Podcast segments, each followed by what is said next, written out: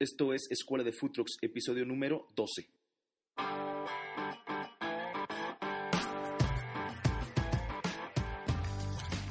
Hola futroqueros o futuros futroqueros, yo soy SG, tu host en este, el primer podcast latinoamericano sobre emprendimiento de trucks. Te vamos a enseñar cómo iniciar o administrar tu food y llevarlo al siguiente nivel, desde marketing, branding y social media hasta mindfulness y finanzas personales. Este es el podcast para ti que quieres adentrarte en este suculento negocio. Empecemos.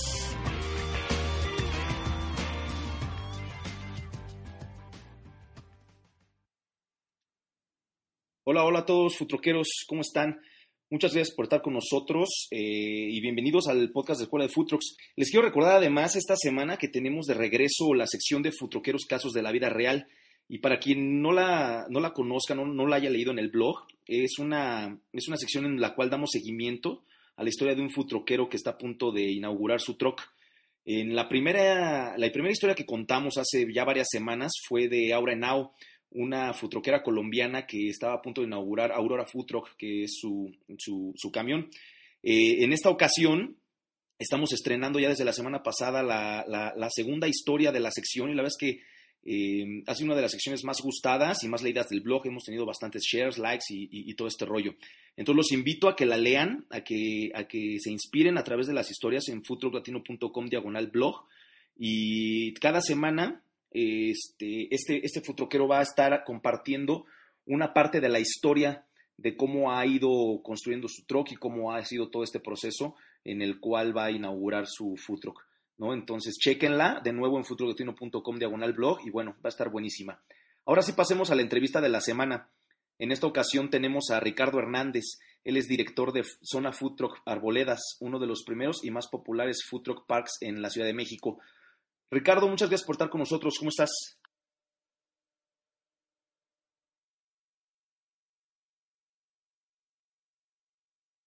Hola, hola, Serafín, bien, bien, muchas gracias. Aquí ya sabes, al tiro, tú dime.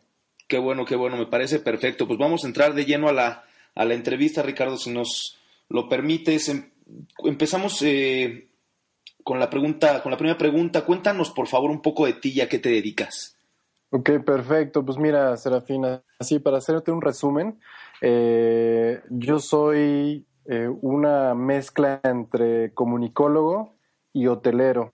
Eh, realmente yo descubrí a lo que me dedico ahora por accidente.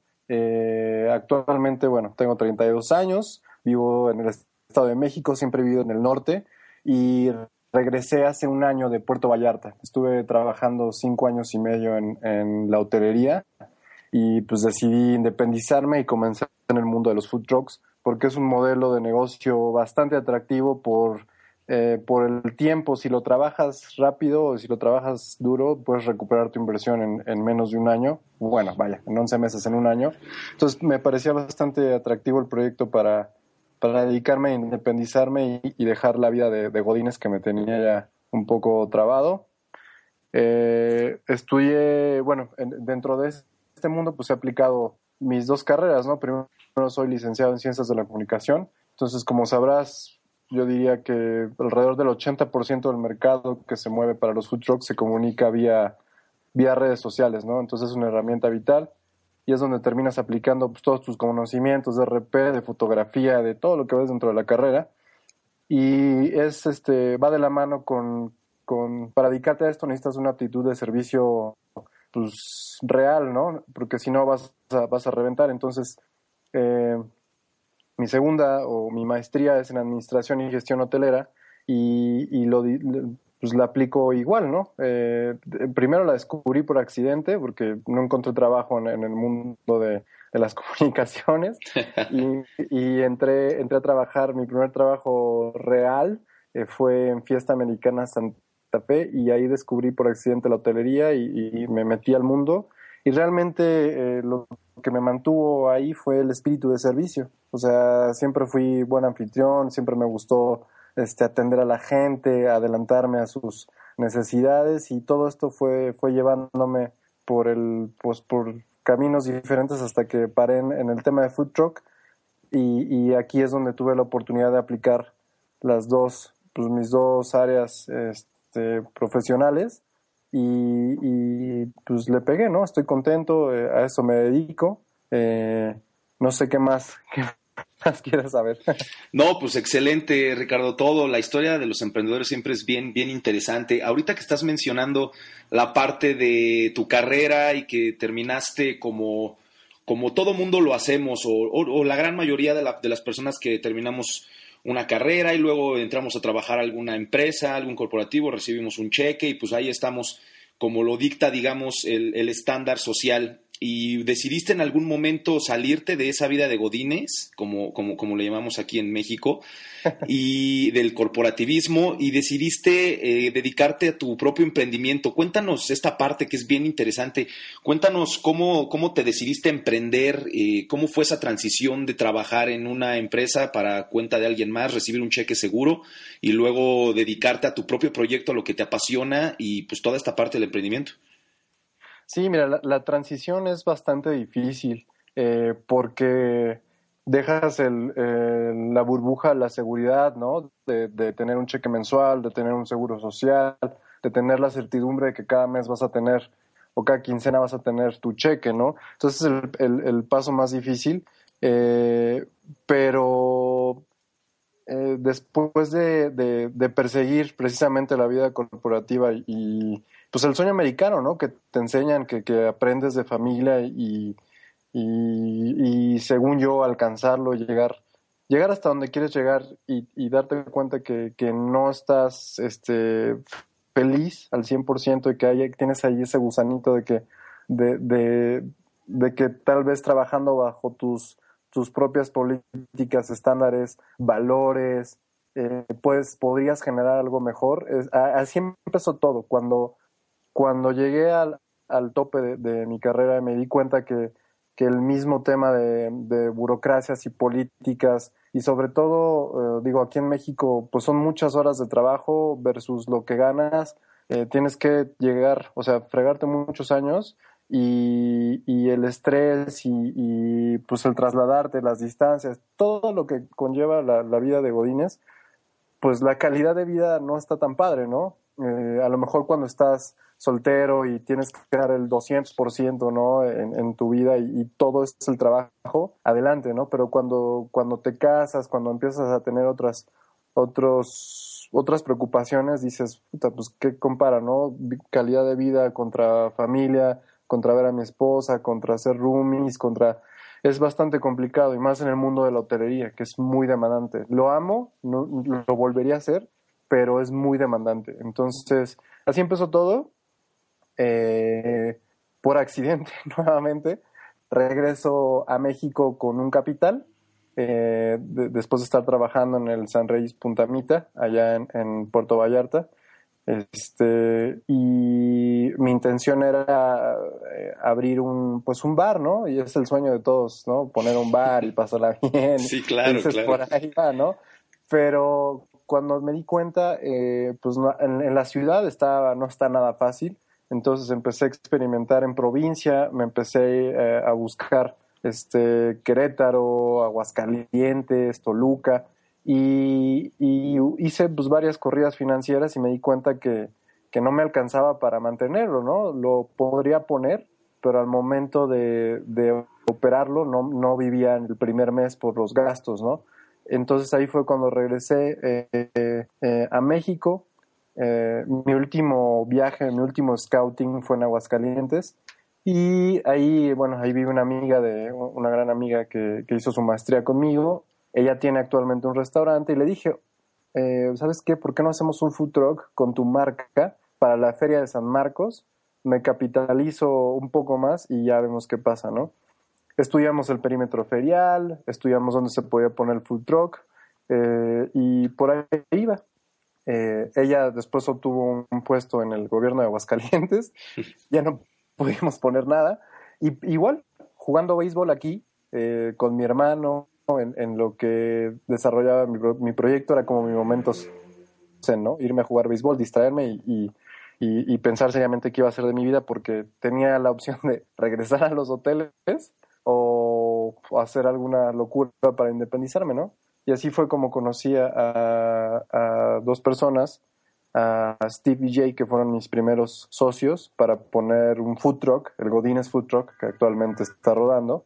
Este, me asocié con ellos, eh, lo pusimos y entrando ya en el mundo de los trucks me di cuenta de todas las necesidades que no han sido atendidas y de los males de los que padecen este, pues los trucks y, sobre todo todos los obstáculos que hay para, trabajar y de ahí desarrollé el segundo proyecto. Yo en noviembre del año pasado este, vendí mi parte a Stephen Ajay y le di luz, o sea, que le di el 100% de mi tiempo a lo que hoy es la, la zona Futuro Carboleas. Así fue como, como caímen. Pero sí, el, el, transcurso, la transición de ser Godines a hacer tu propio proyecto es, este, es, es riesgosa, eh, porque pues al final de cuentas tienes una lana y, y tienes que invertir y tienes que checar números y tienes que ver en cuánto tiempo lo recuperas porque eso representa pues rentas, manutención, son muchas cosas que tienes en la línea, ¿no? Pero, pero al final de cuentas el,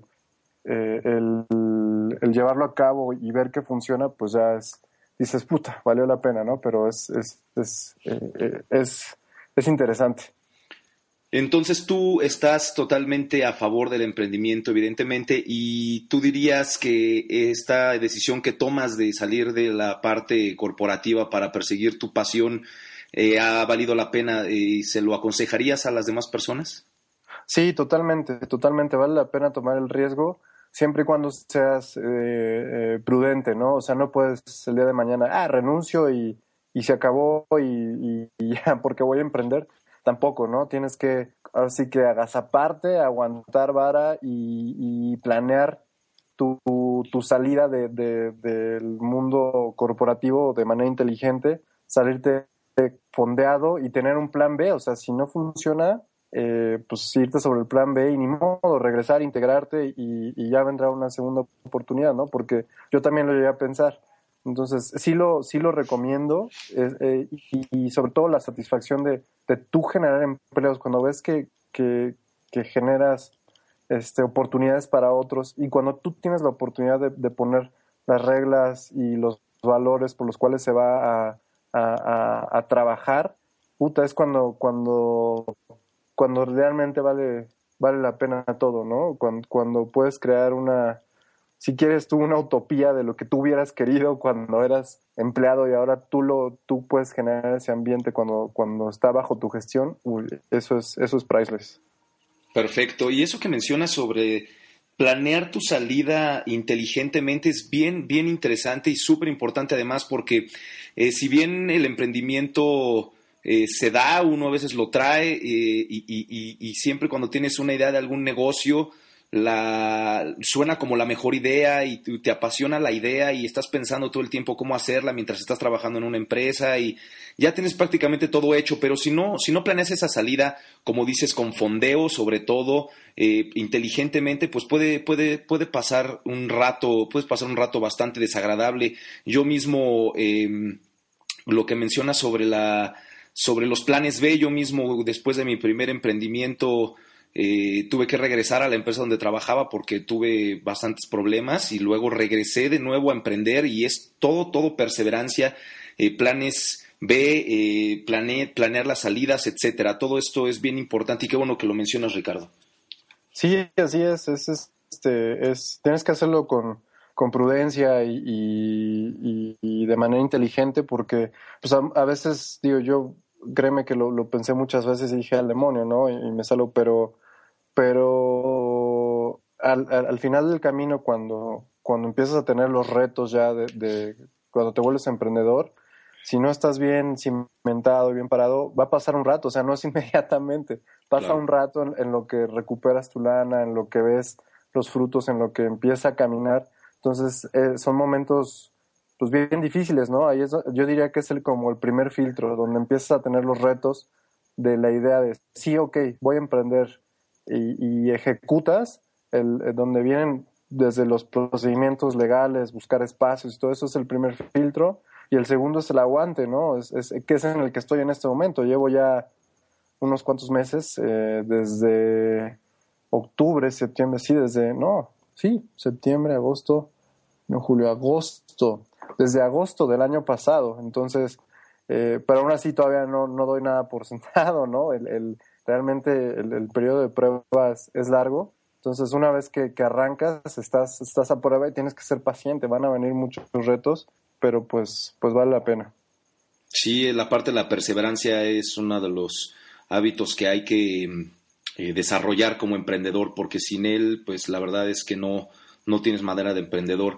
Ahora, ahorita que nos estás hablando de estos retos, cuéntanos por favor algún tropiezo, algún fracaso, algún reto, como, como le dices tú, que hayas tenido en tu camino de emprendedor. Claro que sí, mira, pues fue desde, desde el día uno, cuando, cuando de verdad, cuando, cuando puse la zona eh, en, el primer local donde nos encontrábamos en Jinetes, Jinetes 33, Avenida de los Jinetes, acá en el, norte de la ciudad, eh, cometí un error. Eh, no investigué a fondo ni de manera... Acá en México tienes que ir a, a, investigar quién es el dueño del lote donde estás rentando, ¿no? Si tiene, si tiene el uso de suelo comercial, si hay deudas, si algo, ¿no? Eso yo no lo hice, no sabía, no sabía que eso se tenía que hacer. Claro. Entonces invertí una lana, arreglé, renté este local, invertí una lana en arreglar este, las terminales eléctricas, eh, pagué un adeudo que había de agua, pagué un adeudo que había de luz, o sea, lo puse al 100% para que fuera operable. Y en diciembre del año pasado, eh, resulta que, que, salió otro dueño, ¿no? y, y, ese dueño pues nos, nos corrió a todos. Entonces, pues yo con un yo tenía en ese entonces agosto, septiembre, octubre, noviembre, tenía, pues iba por el cuarto mes, iba a cumplir el cuarto mes de operación, había yo invertido una lana, había pagado eh, un, recibo, acá los recibos son bimestrales de luz, se había pagado una millonada de luz, bueno, no millonada, pero cuando estás empezando cualquier, claro, cualquier, dinero. inversión, dices, puta, entonces había pagado, no sé, me nueve mil ochocientos pesos de luz, que es altísimo. Que sí es altísimo de luz. Sí, claro. Y de repente me corren, ¿no? Entonces fue mi primer gancho al hígado terrible porque perdí el espacio donde trabajaba y, perdí una lana. O sea, con eso, pues, bueno, me hubiera ayudado a mí a mantenerme un mes, ¿no? A perder, perder 9.800 pesos, pues a lo mejor para los para los inversionistas de peso pesado es nada, ¿no? Pero cuando tú vas emprendiendo y tienes tu dinero contado y destinado a, o sea, todo programado, cuando tienes tus gastos programados y pierdes una lana, es, es difícil. Entonces fue, fue el primer, así que fue mi primer reto y sobre todo volverte a activar. O sea, cuando tú emprendes, cuando tú tienes tu, tu proyecto, tu bebé y te lo truenan de esa manera, es, un, es un, una bandeja de agua fría terrible, porque dices, ¿y ahora qué voy a hacer? Es empezar relativamente de ceros, ¿no? Porque tienes que buscar, replantear financieramente todo, ver este, con qué te quedaste, con cuánto puedes invertir y empezar a buscar espacios nuevamente. Y ese es otro de los retos fuertísimos acá, encontrar un espacio donde, eh, donde la renta no sea tan alta y sobre todo por el espacio que demanda un, un food truck, ¿no? Entonces, buscar espacios que no tuvieran una renta alta para poder hacer un esquema de, de, negocio donde los, a los trucks se les eh, presentara atractivo fue lo más complicado, fue volver a replantear mi modelo de negocio y este y, y, fue una bandeja de agua fría. Venía diciembre, obviamente se paró todo en diciembre y este pues es cuando esperas ya sabes, ¿no? El, capitalizarte, este, poder, puta, disfrutar diciembre, ¿no? Con tu familia, en vacaciones, yo qué sé. Y, y fue una, una época de verdad de crisis porque eh, tuve que, que, volver a, replantear cómo íbamos a construir la zona. Lo importante fue que jamás perdí eh, eh, como la noción de que siempre estuve seguro de que iba a regresar. No sabía dónde. No sabía dónde íbamos a poner la zona. Sí, sí, conozco el sentimiento. Sí, sí, sí. O sea, sabía que iba a regresar y me preguntaban mis cuates, los colegas, y les decía, yo no sé, pero la zona va a regresar. O sea, tú ten paciencia. Y además, este es duro porque pues de la zona ah, dependen, en ese entonces yo tenía 47 camiones bajo mi gestión. Entonces, revientan el lugar y revientas a 47 familias. Claro. Eh, de que las dejas sin dónde trabajar o a medias, ¿no? Que a lo mejor tienen un espacio en otro lado, etc. Entonces, eh, fue una responsabilidad este, padre y tenía el reto por mí, por, volverlo a hacer, pero también eh, este, la necesidad de crear el espacio para reactivar a, mis cuates, así de, tenemos que cambiar todos, ¿no? Entonces, ese fue el primer, el, primer reto, el primer gancho al hígado y estaba nuevecito, tenía cuatro meses. No, pues eh, qué, qué, reto se te presentó y volvemos a, la parte de la perseverancia en donde tú todo el tiempo supiste dentro de ti que ibas a regresar a, tu emprendimiento y me da mucho gusto que te esté yendo bien en estos momentos, Ricardo. Ahora vamos a pasar a, ya algo más específico sobre tu negocio. Cuéntanos de Zona Food Trucks Arboledas, eh, ¿cómo surge la idea? ¿Qué es? Mira, eh, Zona Food Truck Arboledas se creó precisamente con, la, con el sueño utópico de crear un espacio donde cualquier camión, no importa si eres del norte, del sur, del centro, si vienes de provincia, tenga un espacio para trabajar. ¿Con qué? Con basados en, en, valores de, donde la transparencia, eh, la aptitud de servicio eh, eh, y el trabajo en equipo sean como los, ahora sí que los founding fathers, ¿no? Los tres valores principales, porque dentro de este mundo de los trucks hay, hay mucha gente que se aprovecha precisamente de la necesidad o, o, simplemente no, no, estamos acostumbrados a, dar cuentas claras, ¿no? Yo siempre he dicho que si a tu cliente le dices, se va a gastar esto, se necesita esto por esto, con, con una transparencia, todo puede fluir de, de, de manera positiva para ambas partes y sobre todo de esa manera te ganas la credibilidad de, tus clientes y eso esa reputación se extiende, ¿no? Sí. Entonces el, el lugar eh, se creó así, esos eran los objetivos. El lugar mutó cuando, cuando nos vamos, nos cambiamos de, local, nos venimos a uno más grande aquí en, Valle Dorado. Eh, cambió un poquito porque tuvimos que eh, bajar el número de, de, food trucks participantes, ya no eran 47, lo bajamos a 21 porque me di cuenta que teniendo 47, el día de hoy había un truck y tenían que pasar 46 abajo, eso puede pasar un mes, ¿no? O un mes y medio en, lo que se rotaba. Entonces, eh, se compactó el grupo, se, se, hizo una selección en base a menús, en, en, presentación, en servicio, en integración. Y si tú vienes a, la zona, te das cuenta de de eso, ¿no? Los clientes lo perciben, entonces fue, fue complicado porque es, difícil decirle no a algunos, eh, pero pues así se hizo. Y posteriormente se abrió la, la, opción para que dentro de, de, cada semana haya un espacio para invitados eventuales. Y aquí sí es universal, ¿no? Además de los 21 que conforman la zona, eh, se reciben trucks de todos lados. Eh, aquí no importa, te digo, si perteneces a la asociación Food Trucks MX, a Food Trucks DF, a, a The Station, a etc., ¿no?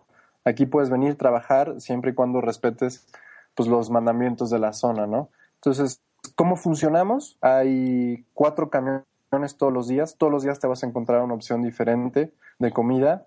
Eh, a veces se repite un solo camión cuando vienen del sur para que ellos puedan eh, ahorrar en combustible porque es, cariñosito eh, venir desde el otro lado y atravesar el tráfico, etcétera, es, complicado.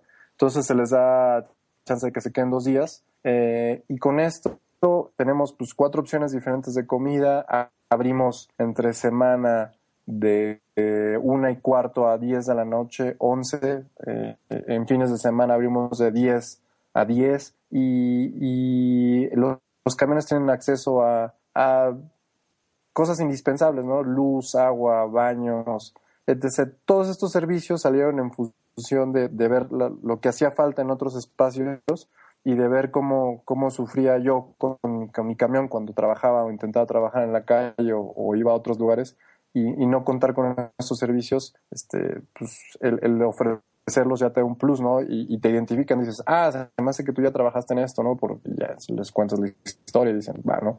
Y, te van dando también su, respaldo. Entonces, básicamente la idea de, la zona es, eso, ¿no? Es eh, crear un espacio para que todos los troqueros puedan, puedan trabajar este, de, de, una manera agradable y sobre todo que disfruten, ¿no? Que vayan a disfrutar, que te olvides de que si te persigue el de la cuota, el del poli, el, el, que está de inspector, etc., sino que, te relajes y trabajes ahí sin broncas. Súper, me parece excelente esa filosofía. Em, ahora, en términos de los servicios que ustedes ofrecen, que tú ofreces como, como eh, Food Truck Park, eh, ¿cuáles son, qué cuotas son las que se tienen que cubrir los food, trucks, eh, los food trucks invitados, si es que las hay? ¿Qué incluye estar ahí? ¿Cómo, ¿Cómo manejas tú, cómo gestionas esta parte? ¿Qué les ofreces a los, a los camiones para que puedan estar, para que prefieran ir contigo? Este, vuelvo a lo mismo, las cuotas, etcétera, toda esta parte de, lo que tú ofreces. Sí, mira, el, precisamente lo que te platicaba al principio, la, lo complicado de esto es, generar una cuota atractiva para que los camiones puedan sumarse este, y, realmente tengan la oportunidad de recuperar su, su lana aunque les toque un día tranquilo, ¿sabes? Porque no siempre es así, wow, el rush y fuertísimo. Y hay, hay días entre semana que, que solo la comida es muy fuerte y luego la cena y queda un espacio ahí este, muy tranquilo. Entonces, eso es lo que hay que cuidar. Eh, cuando vienes de, de, trabajar un camión y de haber tenido uno, pues te das cuenta que, que no puedes andar dando lujos de pagar 500, 600 pesos para, para trabajar un día y, y si te va mal, pues, y ganaste mil, pues imagínate, ¿no? Y ahora tienes que pagar gasolina, está. Eso, eso es realmente lo complicado de esto. En base a eso, eh, como te platiqué, generé mi corrida financiera eh, pensando en no hacerme millonario, porque mi idea es abrir otro, otro claro, por lo menos no de inicio. Ajá, en quedar pues tablas, a lo mejor, o un poquito más arriba para tener un poco de ganancia, y este, pero generar el ambiente que se vive hoy por hoy en el lugar. Entonces, de cuota a mis, a mis invita bueno, a mis camiones que están de base, digamos, que son parte del grupo, se les cobran 350 pesos y a los camiones invitados se les cobran 400. O sea, no es nada irreal, nada que no puedan recuperar. Eh, y si lo pones, lo comparas contra otros parks, pues vas a ver la diferencia más adelante, ¿no? Esto es como el paraíso esto es como Suiza para ellos, es como de, verdad, así lo, vas a ver dentro de estas entrevistas y vas conociendo las, las tarifas que se manejan y, no lo vas a creer. Entonces, el, eh, esas son las cuotas. ¿Qué servicios se les da? Pues volvemos a, la parte del, del emprendedor, ¿no? Eh, cuando te vuelves emprendedor tienes que ser todólogo. O sea, cuando yo abrí, yo era el chacho, el de mantenimiento, el RP, eh, y, el community manager, ¿no? Entonces, eh, se les ofrece luz, agua, baños y seguimiento en redes. Eh, como te dije, es muy importante. la luz, cuando se, se creó la zona, yo me di cuenta que los camiones padecíamos cuando vivíamos a otros lugares, tenías que tener una extensión enorme, enorme, ¿no? Llegar al punto donde estaba la luz, ¿no? Entonces acá la, luz se hicieron conexiones individuales dobles eh, para los camiones invitados. Eh, obviamente todo, toda la medida, ¿no?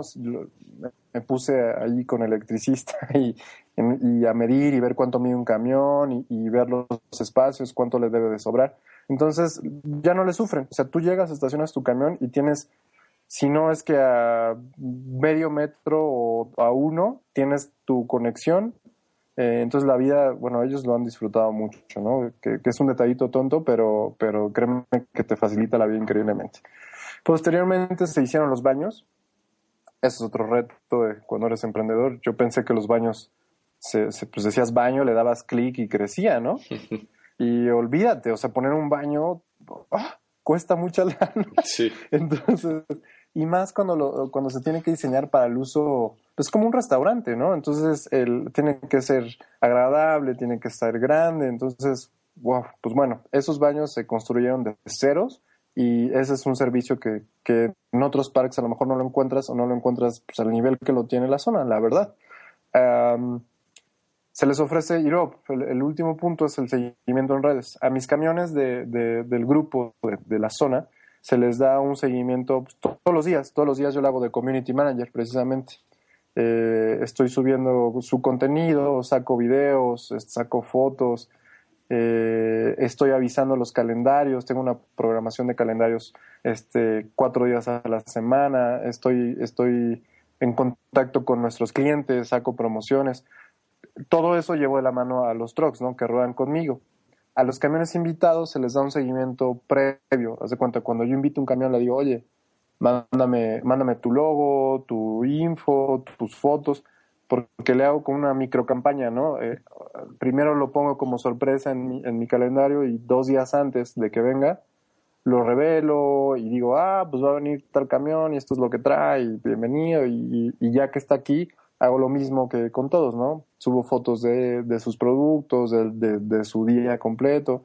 Entonces, esa es una parte este, que yo disfruto mucho y que los camiones lo ven como un valor agregado, ¿no? El que ellos tengan también contenido no generado por ellos y, y que se exponga también a mis en mis redes y a mis seguidores, pues también es, es un beneficio mutuo y un valor agregado para las Súper, sí, eh, generar las redes sociales eh, no gestionadas por uno mismo siempre es un valor agregado bastante alto, sobre todo eh, con los food que es un trabajo bastante pesado para los dueños o para los que lo estén operando y muchas veces no hay el tiempo que uno quisiera para estar gestionando la parte de pues las redes sociales.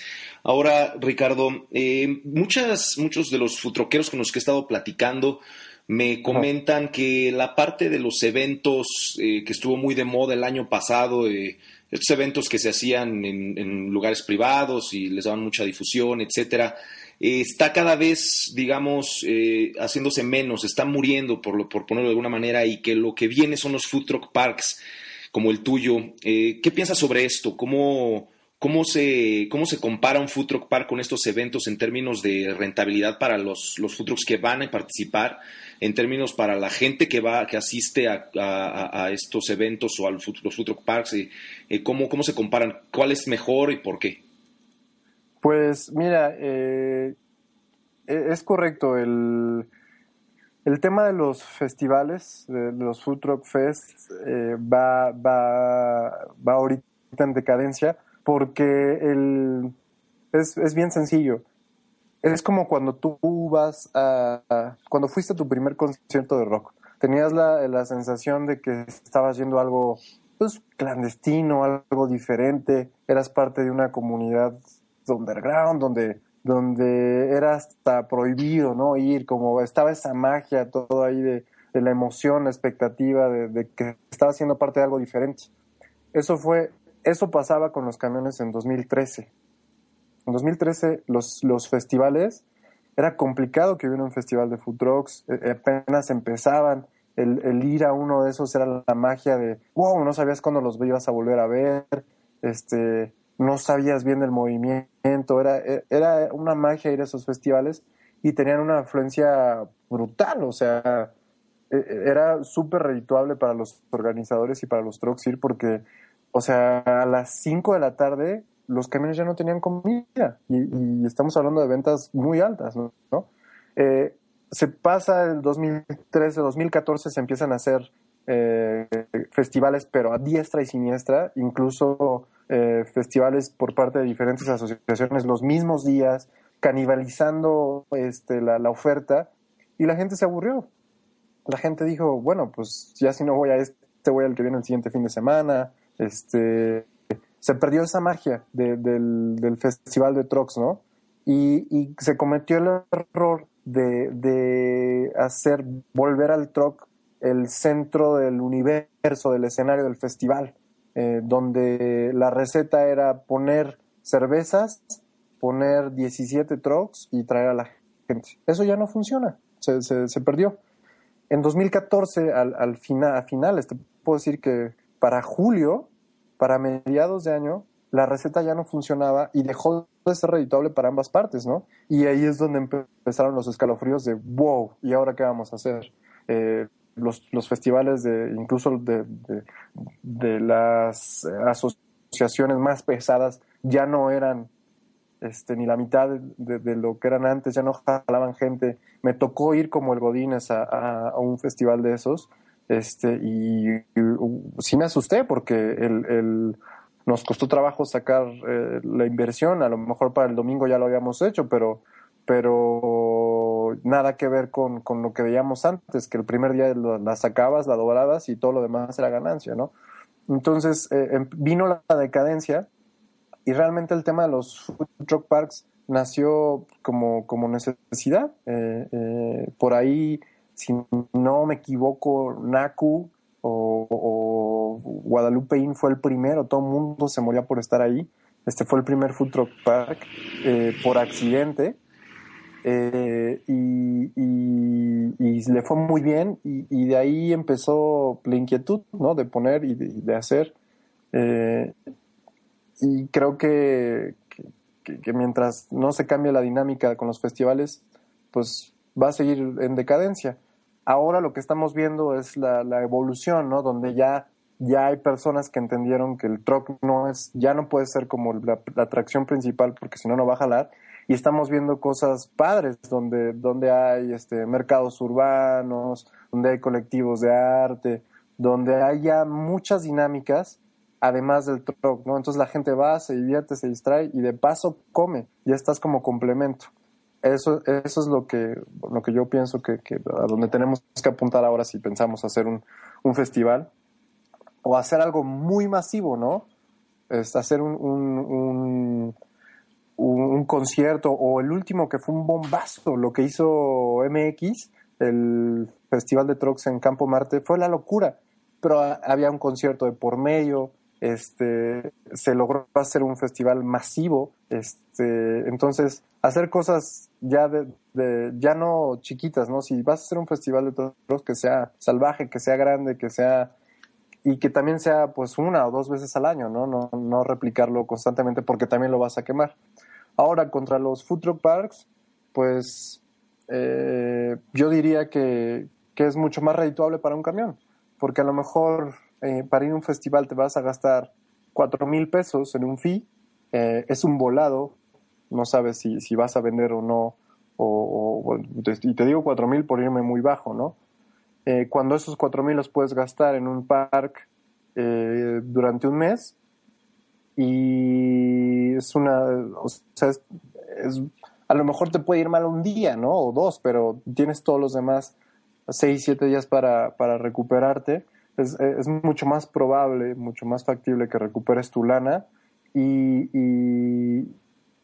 y, te da, recuperas un poquito de la magia, ¿no? De los trucks. Yo siempre decía que, que el chiste es que estés rodando, ¿no? Y, y, me enojaba porque decía, es que ¿por qué les piden, o sea, ¿por qué ¿Por qué invierten tanta lana en, la producción de un evento o de un festival que ya no está jalando? ¿Y por qué mejor esa lana no lo utilizan en, un food truck park? ¿Por qué se dejan de cosas y rentan un espacio? Y entonces sí, cóbrale eso a un camión, pero donde va a tener la oportunidad de rodar un mes. Entonces, eh, definitivamente creo que los parks van a ser pues la evolución, ¿no? Lo que sigue y los festivales irán eh, a la baja. Eh, salvo que, que, den ese, ese plus, ¿no? Ese, ese cambio, ese twist donde haya, este, donde ya no el truck sea la, principal atracción.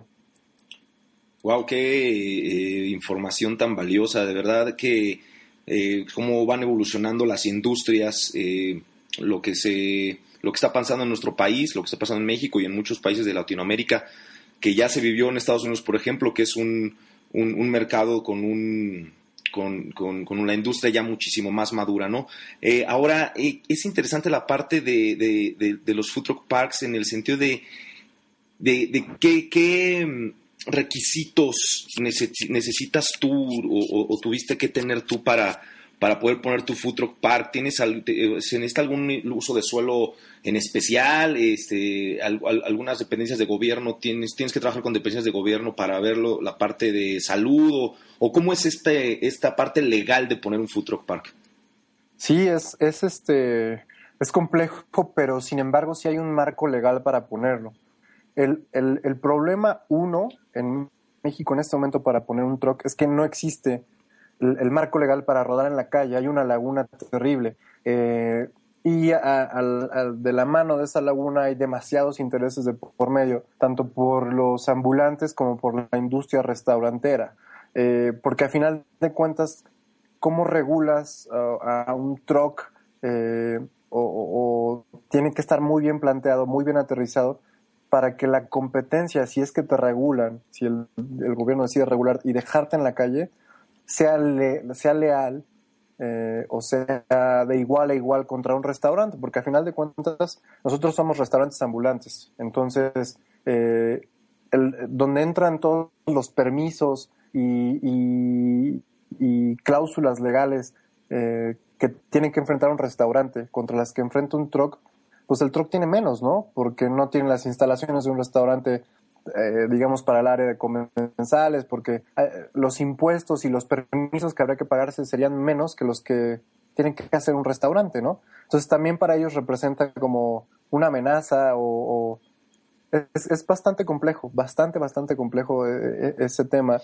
Y, pues mientras no, no haya un marco legal, donde y mientras no se pongan las, las reglas del juego eh, para poder hacer el tú por tú contra restaurantes y contra ambulantes, pues el Food Truck Park es la, la, respuesta. Ahora, el Food Truck Park sí hay un marco legal. Es complicado, pero lo puedes sacar si eres perseverante, porque tienes que eh, tramitar un permiso. Uno, tienes que estar en una zona comercial, si no, no puedes poner un Food Truck Park en tu cochera tienes que estar en una zona comercial.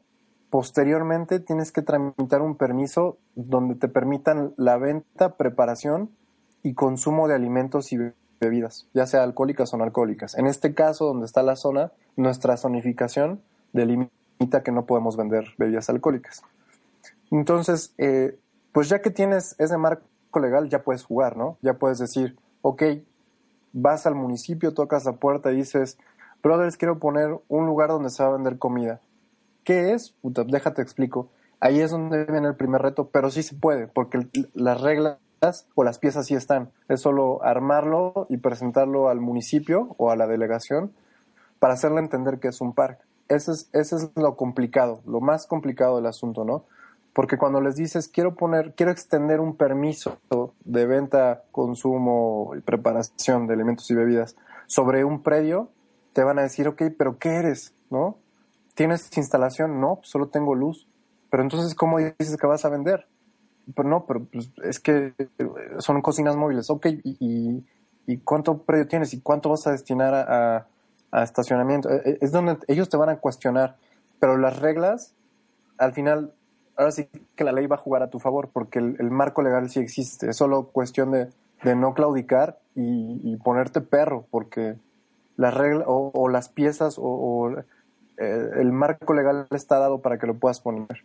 Tienes que sacar un permiso, como te dije, de, eh, producción, venta, consumo de alimentos y bebidas, como lo quieras llamar. Posteriormente tienes que eh, certificarte con protección civil, te van a mandar una inspección.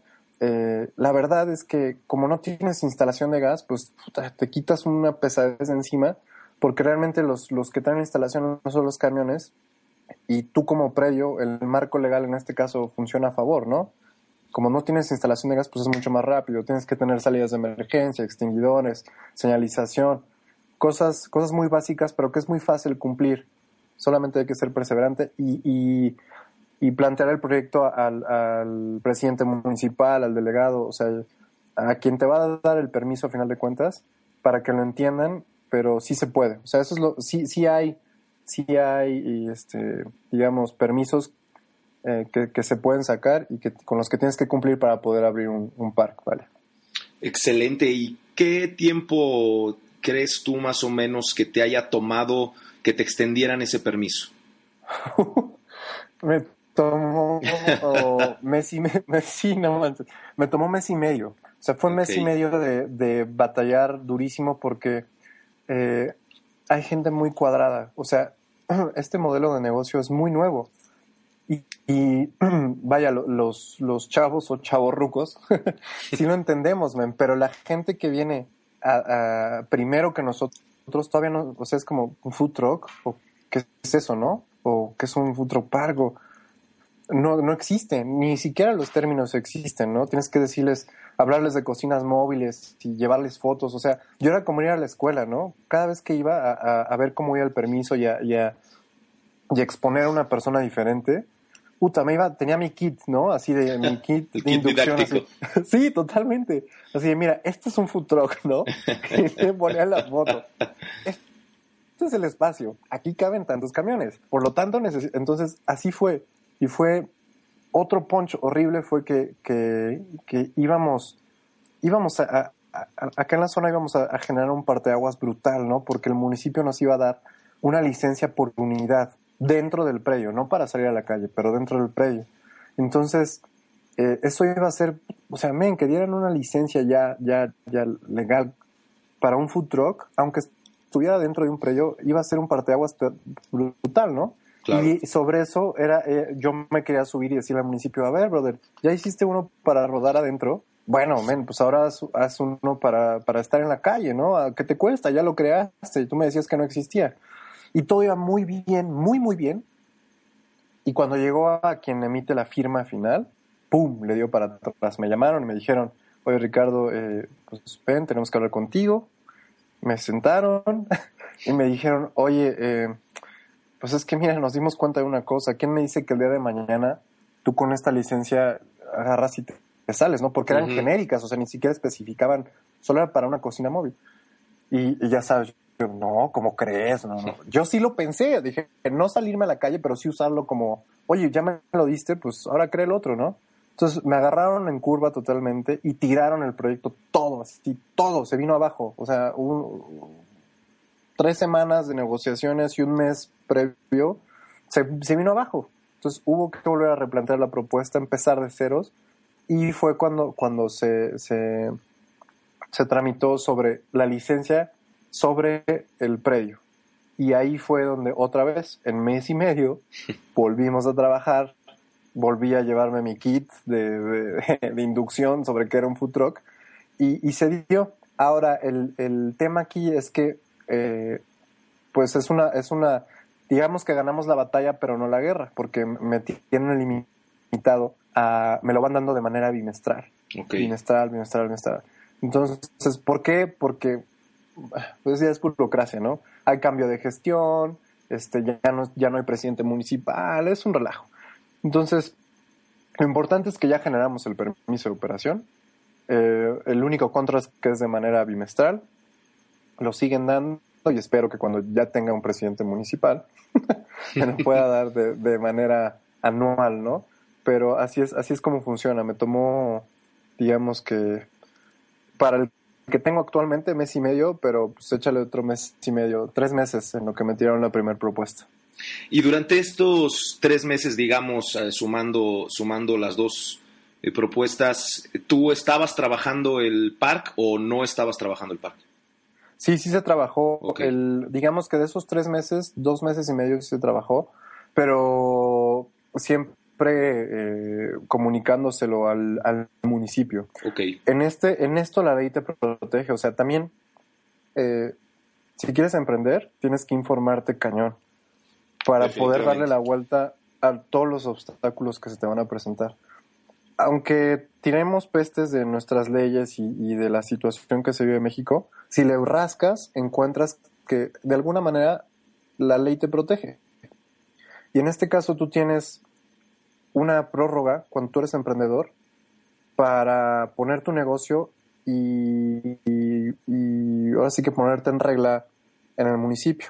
Okay. La tirada está en hacer todo de manera muy siempre en el pedir está el dar, ¿no? Decían las mamás. Entonces, eh, hacerlo de manera muy diplomática y siendo, vuelvo a lo mismo, muy transparente. O sea, presentando siempre los beneficios y las virtudes de tu proyecto. Eh, obviamente que, te van a cuestionar, eh, vas a tener obstáculos, pero, pero parte de esto es irte abriendo puertas de manera diplomática. Eso fue lo más importante, ¿no? Presentarle el beneficio eh, al, al, municipio que entiendan que, que, no eres un ambulante, que no quieres este, salirte a la calle. Eso es bien importante porque si, si ellos sienten en algún momento que te los quieres saltar y que te quieres salir a la calle y que no hay un respeto, no te, te, truenan. o sea, te mandan la primera la primera inspección y se acabó el juego, ¿no? Entonces, eh, fue explicarles el proyecto y, trabajarlo en conjunto. Yo la verdad estoy muy agradecido con el municipio, a pesar de, lo que ha sucedido, de, que se han tirado los permisos y, volverlos a hacer. Este, yo estoy agradecido porque bien que mal me dieron la oportunidad, ¿no? Y, me respetaron, respetaron mis derechos y me dejaron empezar eh, en lo que ponía yo en regla todo.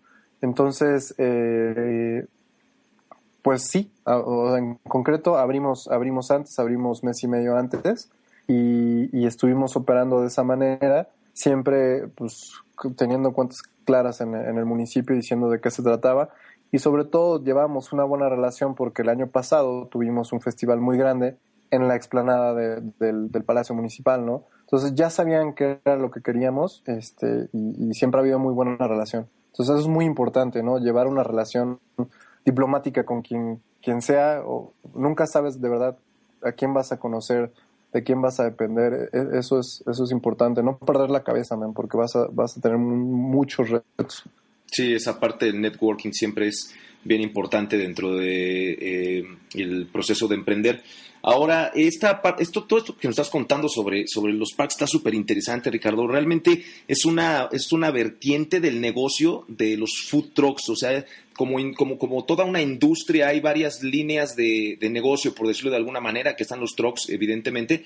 Pero esta parte de los food truck parks es súper interesante porque también, digamos, si hay alguien interesado por ahí que nos esté escuchando en la industria, pero no necesariamente en tener un camión, bueno, pues también esta es una buena una buena eh, oportunidad para que eh, entren a la industria. Eh, para estas personas que nos están escuchando, que quieran, que se interesen en, poner un food truck park, dinos por favor cuáles serían esos pasos para ponerlo, qué se necesitaría para ponerlo y si pudieras compartirnos, si a lo mejor no una cifra en, en concreto, un rango de inversión que se pudiera necesitar y, entendiendo que, bueno, al final todo es dependiendo el sapo la pedrada, como dicen por ahí, ¿no? Pero, pero si nos pudieras dar un, un, acercamiento general a cómo, a, cómo, a cómo alguien que esté allá afuera queriendo poner su parque, ¿cómo le va a hacer?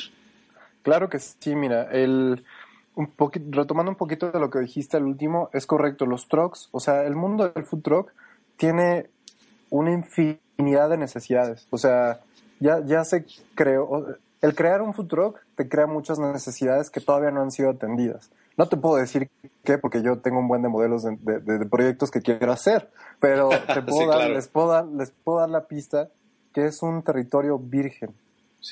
hay muchas necesidades, no te imaginas cuántas necesidades tiene un food truck eh, y, no, no han sido abordadas. Entonces es interesante. El modelo de negocio también es interesante. Eh, se necesita de, de, inversión, te puedo decir así, dando un número como muy general, tal vez unos, o sea, unos 200, 250 mil pesos, pero si lo comparas, o sea, es lo mismo que te va a costar un truck. Vaya, si, si, lo compras en una armadora, en una, alguien que ensamble food trucks, eso cuestan. Cuestan 260, cuestan, si lo armas tú, te quedas en el rango de los 170 mil, 180 mil. O sea, sigue siendo eh, un modelo de negocio bastante viable para invertir. Ahora, si tú eres dueño del predio, te sacaste la lotería. O sea, te sacaste la lotería mientras cumplas ciertos puntos muy específicos, ¿no? Tiene que estar muy bien localizado, tienes que tener el uso de suelo que es muy importante, tienes que tener un espacio vasto. Ese es el principal problema, que la gente confunde un espacio grande contra una renta grande, ¿no? Dices, uh, pues mete 10 trucks y cobra. No, es que no es por ahí. O sea, no es meter 10, si metes 10, pues ¿cuánto van a vender 10 camiones, no? Entonces, los puntos que yo pondría para, poner un park de inversión es, o sea, que tu renta no sea muy alta, si no, no vas a volar. O sea, si tú no eres dueño del predio, busca un lugar donde la renta no te coma. O sea, estamos hablando de rentas, es bien complicado. Tienes que buscar una renta abajo de los 30 mil pesos ahí está el truco. O sea, encontrar un espacio grande por una renta de ese nivel en un lugar donde tengas acceso es el arte. Si tú encuentras un lugar de 40, 50 mil con una buena ubicación, lo, va a volar, tu proyecto va a, volar, pero la renta o la cuota hacia tus trucks, hacia tus clientes uno, va a estar castigadísima, va a ser muy alta para que tú logres llegar a la mensualidad que tienes que pagar, ¿no? Entonces, el paso uno es encontrar un predio grande donde la renta no sea muy alta, porque si no, la vas a tener difícil. Si eres dueño del predio, bingo. Okay. Ahora, el paso dos tu inversión, pues ya te dije, ¿no? Estamos hablando de 250 mil pesos. Paso 3, eh, ponerlo o, o, construirlo en base a las necesidades de los, de los trucks. O sea, no, no es que se vea bonito, sino que sea práctico para los camiones. Eso es, eso es vital. Y, y, el 4, yo diría poner toda la infraestructura eh, o, que sea agradable para los, tus clientes externos, que son los clientes de tus camiones, ¿no? Eh, que, son unos baños decentes, este, y de ahí vete para arriba, ¿no? Pantallas, una sala, etc., ¿no? Que es lo que yo quiero hacer en algún futuro, ¿no? Ahorita el problema es que pues estoy yo solo, entonces no tengo la lana para limpiar el lugar y por mí tendría pantallas y etc., pero bueno, es poco a poco, ¿no? Este, pero eso, eso, eso, eso sería por lo que yo le diría a la gente que esté interesada en hacer algo así, eh, pues sería como la receta, ¿no? Para, para que tu park pueda despegar y sobre todo estar, eh, eh, el mundo de los trucks es, es, bien grande y bien pequeño a la vez, ¿no? Todos nos comunicamos, este, relacionarse, visitar a los camiones que te conozcan para que el día de mañana te tengan confianza, porque también eso es importante. Sí, más además ahorita eh, con, con, la industria en el momento en el que está, uno, una de las inquietudes más grandes que, que se les ha presentado a todos los futroqueros con los que he tenido que con los que he tenido oportunidad de platicar es que al inicio la parte más difícil o una de las partes más difíciles de iniciar su negocio de food truck es encontrar esos puntos de venta, en dónde van a vender. Entonces, el que haya existe este boom o empezando el boom de los parks en el país creo que es una ventaja eh, tanto para, las personas que lo ponen como tú, que pues, realmente eh, también se presenta un negocio, como para los futroqueros, ¿no? Que encuentran esa, esa solución a, todos sus problemas, por decirlo de alguna manera. Y creo que eso es un trabajo eh, social incluso para, para ellos. Y hablando esta parte social, pues ya casi, casi se nos está terminando el tiempo, Ricardo, pero quiero preguntarte un par de cosas más sobre ¿Qué valor estás aportando eh, con tu park a la, ya sea la sociedad o algún público? ¿A comunidad? la comunidad, exactamente. Pues está, está chidísimo. Mira, eh, eh, cuando eres emprendedor, tienes chance de, de hacer cosas, pues, out of the box, ¿no? o, o, o bueno, depende de los valores, ¿no? Pero en este caso, uno de los valores de la zona es integrarte, hacer sinergia con tu comunidad, con tus vecinos. Eh, lo que yo hice para abrir el lugar fue trabajar con mis vecinos, literal, con mis vecinos de, atrás, de los lados.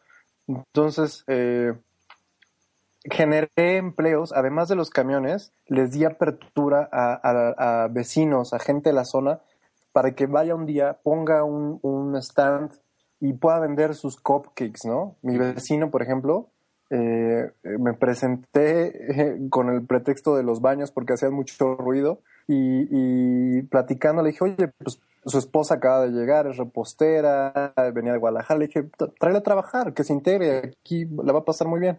Y se empezó a acercar gente, ¿no?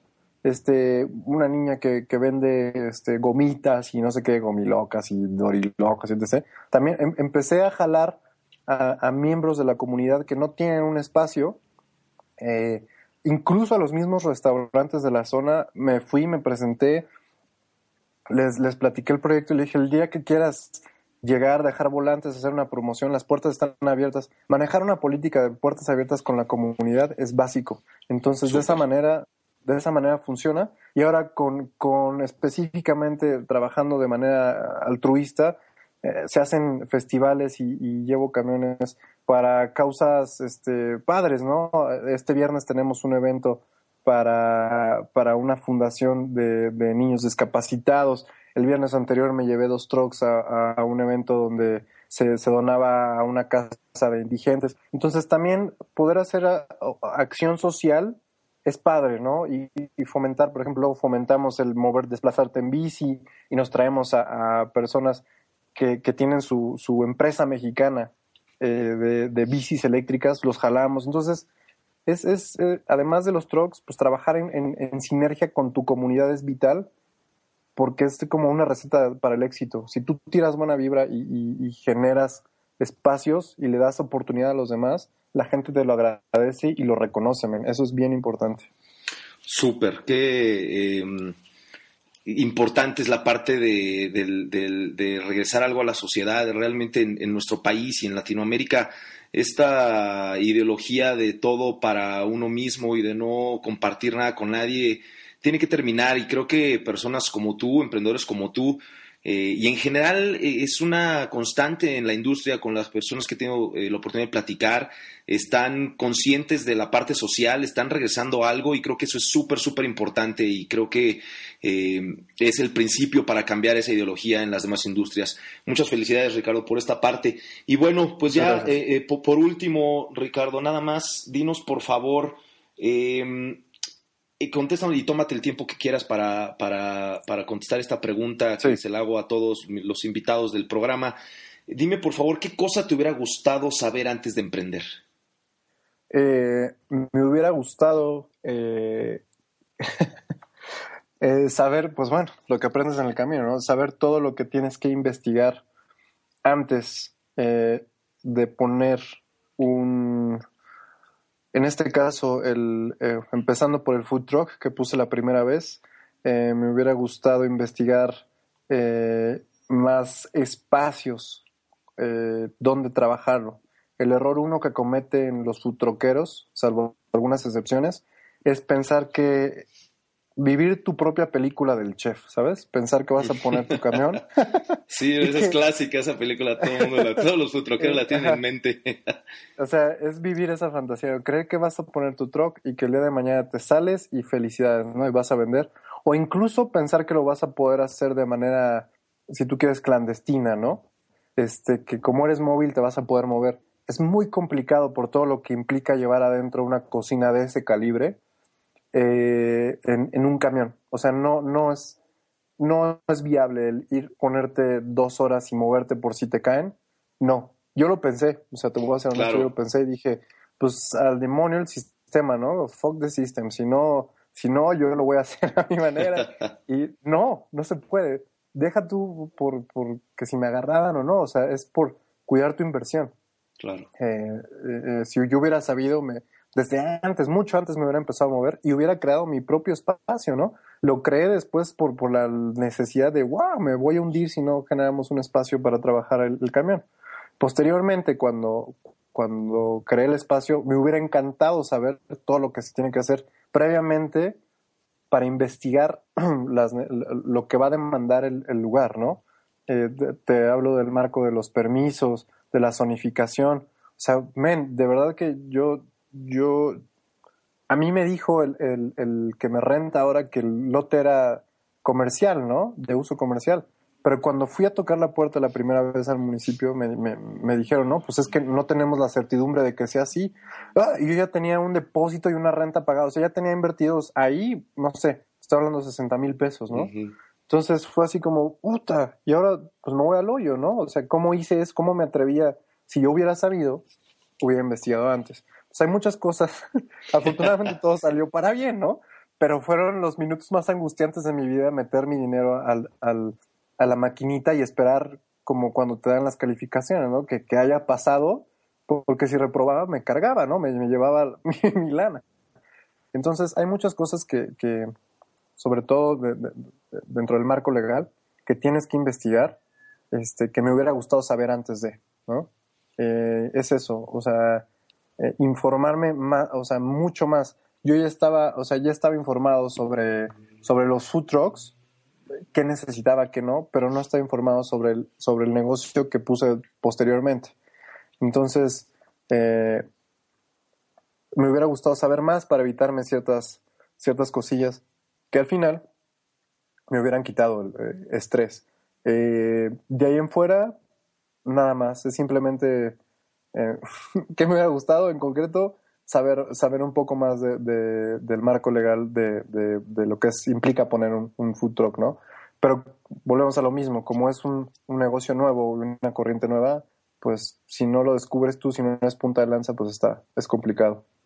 Sí, claro, y bueno, pues esta, esta, esta pregunta siempre la hago porque tiene, tiene un, un eh, objetivo oculto, digámoslo así, Ricardo, que es que la, mm. los, los, los, emprendedores que nos estén escuchando, los futuros emprendedores, eh, se fijen en las historias de ustedes, los que ya pasaron por esta travesía, y, bueno, pues aprendan, dicen que no se experimenta en cabeza ajena, pero siempre es bueno tener un ejemplo y siempre es bueno escuchar las historias para tratar de no cometer por lo menos los mismos errores. Eh, Ricardo, te agradezco mucho, eh, se nos ha acabado el tiempo de la entrevista, la verdad es que nos, nos, dice información súper, súper buena. Estoy seguro que a todos los, los futuros emprendedores que nos estén escuchando les va a servir mucho, ya sea para para, para ir contigo a tu parque o al, parque que sea de su elección o incluso para poner su, su propio parque. Eh, pues ya nada más por último, Ricardo, por último, perdón, Ricardo, ya nada más cuéntanos en dónde te pueden contactar nuestros podescuchas. Claro que sí, eh, eh, mira, está bien sencillo. como les dije, yo manejo las redes sociales, así que tienen, tienen línea abierta. si me mandan un inbox por, por mi Facebook, el Facebook es Zona Food Truck Arboledas Así lo encuentras en Facebook. En Twitter estamos como FT Arboledas. Y por ahí es la, manera más sencilla y más directa por donde me pueden contactar. Mucha gente por ahí, por ahí lo hace y ya yo, yo me comunico por inbox, les pido su correo, su teléfono y por ahí estamos intercambiando información. Eh, y pues por ahí es, es, la, manera como lo pueden hacer. Excelente, vamos a tener los contactos de todos modos en las notas del programa para que cualquier persona que necesite acercarse a ti pues lo pueda hacer libremente. Y bueno, Ricardo, pues ya nada más algo más que quieras comentar. No, no, pues ah, es todo y, decirles lo que te comenté hace rato, ¿no? Que aquí trabajamos a, puertas abiertas y cualquier persona que necesite información o, que tenga dudas o, que antes de, aventarse al precipicio, pues que, que quiere informarse, estamos estamos abiertos, realmente entre más seamos es mejor y, el chiste es trabajar en equipo, ¿no? Excelente, pues de nuevo muchísimas gracias por tu tiempo y por la información que nos diste, Ricardo. No, de nada, Serafín, muchas gracias a ustedes y saludos a la banda. Gracias, estamos en contacto pronto, un abrazo, hasta luego.